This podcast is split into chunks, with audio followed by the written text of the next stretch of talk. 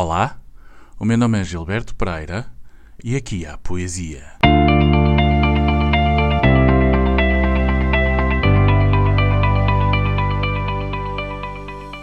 O mundo despede-se hoje de um dos grandes nomes da literatura contemporânea. Faleceu, vítima desta peste que assola o mundo, o Covid-19, Luís Sepúlveda.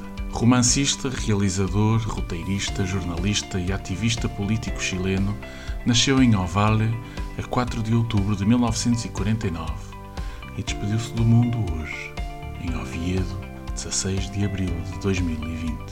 Foi Prémio Casa das Américas com o seu primeiro livro, Crónicas de Pedro Nadie, e viu-lhe atribuída uma bolsa de estudo de 5 anos na Universidade Lomonosov de Moscovo, de onde acabou expulso ao fim de 5 meses apenas por atentado à moral proletária, que é como quem diz, por fazer amizades com as pessoas erradas. No seu regresso ao Chile, adere ao Partido Socialista Chileno e torna-se membro da Guarda Pessoal de Salvador Allende, tendo vivido o golpe de Estado, perpetrado por Pinochet, fazendo guarda no Palácio de la Moneda na proteção ao presidente Allende. A subida de Pinochet ao poder levou-o à prisão, onde passou três anos, sendo libertado graças à Amnistia Internacional em julho de 1977. No entanto, escapou à prisão domiciliária e viveu na clandestinidade até ser novamente preso e condenado a 28 anos de prisão. É novamente ajudado pela Amnistia Internacional começa a sua vida no exílio, tendo passado por vários países na América do Sul e na Europa até assentar residência em Espanha. O seu lado mais revolucionário levou-o a dedicar o seu livro mais reconhecido, O Velho que Lia Histórias de Amor, a Chico Mendes, um herói da defesa da floresta amazónica que viria a ser assassinado após várias ameaças de morte devido à sua luta em defesa da Amazónia. Sepúlveda rendeu-se a Portugal na década de 90 e mesmo com residência assente em Espanha, jurava que haveria de comprar casa e residir em Portugal, culpa de um polícia de fronteira que o reconheceu num controle de passaporte. E dizia o Luís que um país no qual os polícias reconhecem os escritores estrangeiros é obrigatoriamente um país diferente. Na prosa também há poesia. E por isso hoje aqui há poesia com o conto O Amor e a Morte. Poderão encontrar no livro As Rosas de Atacama. Histórias Marginales, no título original, editado no ano 2000. De manhã, o carteiro entregou-me um pacote. Abri-o. Era o primeiro exemplar de um romance que escrevi a pensar nos meus três filhos pequenos, Sebastião, que tem 11 anos, e os gêmeos Max e Leão, que têm 8. Escrevê-lo foi um ato de amor por eles, por uma cidade onde fomos intensamente felizes, Hamburgo e pela personagem central, o gato Zorbas. Um gato grande, preto e gordo que foi nosso companheiro de sonhos, histórias e aventuras durante muitos anos. Justamente quando o carteiro estava a entregar-me aquele primeiro exemplar do romance e eu a sentir a felicidade de ver as minhas palavras na ordem meticulosa das suas páginas, estava Zorbas a ser examinado por um veterinário queixoso de uma doença que começou por lhe tirar o apetite e o fez andar triste e murcho e que acabou por lhe dificultar dramaticamente a respiração. Fui buscá-lo à tarde e ouvi a terrível sentença. Lamento, mas o gato tem um cancro pulmonar muito avançado. Os parágrafos finais do romance falam de um gato nobre, de um gato bom, de um gato do Porto, porque Zorbas é tudo isso e muito mais chegou às nossas vidas justamente na altura em que Sebastião nasceu, e com o tempo passou de nosso gato a ser mais um companheiro, um querido companheiro de quatro patas e melódico ronronar.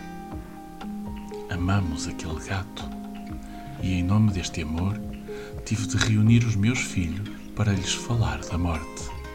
Falar-lhes da morte, a eles que são a minha razão de viver a eles tão pequenos, tão puros, tão ingênuos, tão confiantes, tão nobres, tão generosos. Lutei com as palavras à procura das mais adequadas para lhes explicar duas terríveis verdades.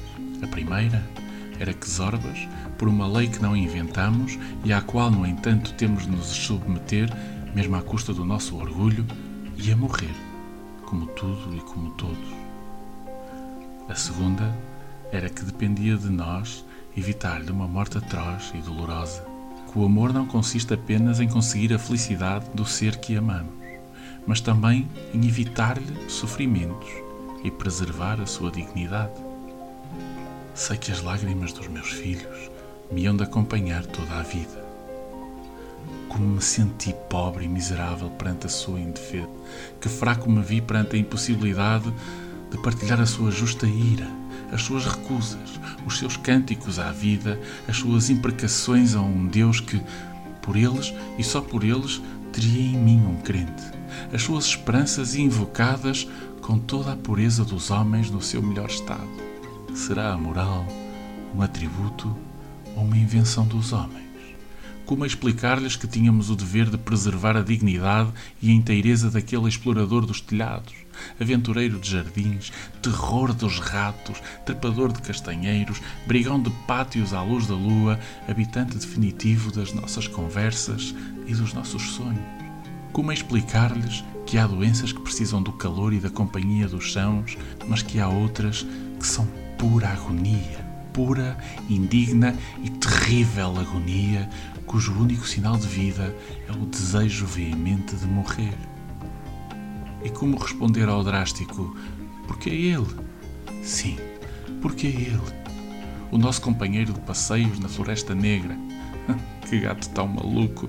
As pessoas murmuravam ao vê-lo correr ao nosso lado ou montado no porta-bagagens de uma bicicleta. Porque é ele o nosso gato de mar, que navegou conosco num veleiro pelas águas do Cattegat. O nosso gato, que mal eu abria a porta do carro, era o primeiro a subir, feliz perante a ideia de viajar. Porquê ele? De que me vale tudo o que vivi se não tive resposta para essa pergunta? Falamos rodeando os orbas, que nos ouvia de olhos fechados, confiando em nós, como sempre Cada uma das palavras, entrecortadas de choro, caiu sobre a sua pele negra, acariciando-o, reafirmando-lhe que estávamos com ele, dizendo-lhe que aquele amor que nos unia nos levava à mais dolorosa das determinações. Os meus filhos, os meus pequenos companheiros, os meus homenzinhos, os meus pequenos, ternos e duros homens, murmuravam que sim que Zorbas levasse aquela injeção que o faria dormir, sonhar com um mundo sem neve e com cães amáveis, com telhados amplos e ensolarados, com árvores infinitas. Da copa de uma delas, há de olhar-nos para nos lembrar que nunca se esquece de nós. Escrevo de noite. Zorbas, que mal respira, descansa aos meus pés. A pele brilha-lhe à luz do candeeiro Faço-lhe uma festa com tristeza e impotência. Ele é testemunha de tantas noites de escrita, de tantas páginas. Partilhou comigo a solidão e o vazio que vêm depois de colocado o ponto final num romance. Recitei-lhe as minhas dúvidas e os poemas que penso escrever um dia.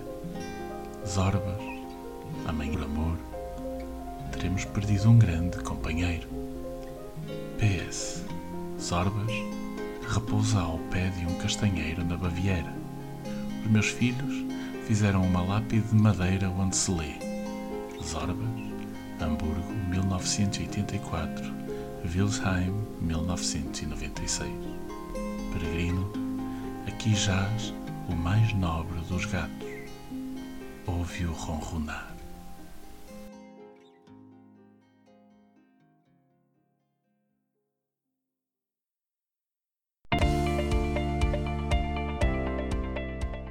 E assim nos despedimos por hoje. O meu nome é Gilberto Pereira e aqui houve Poesia.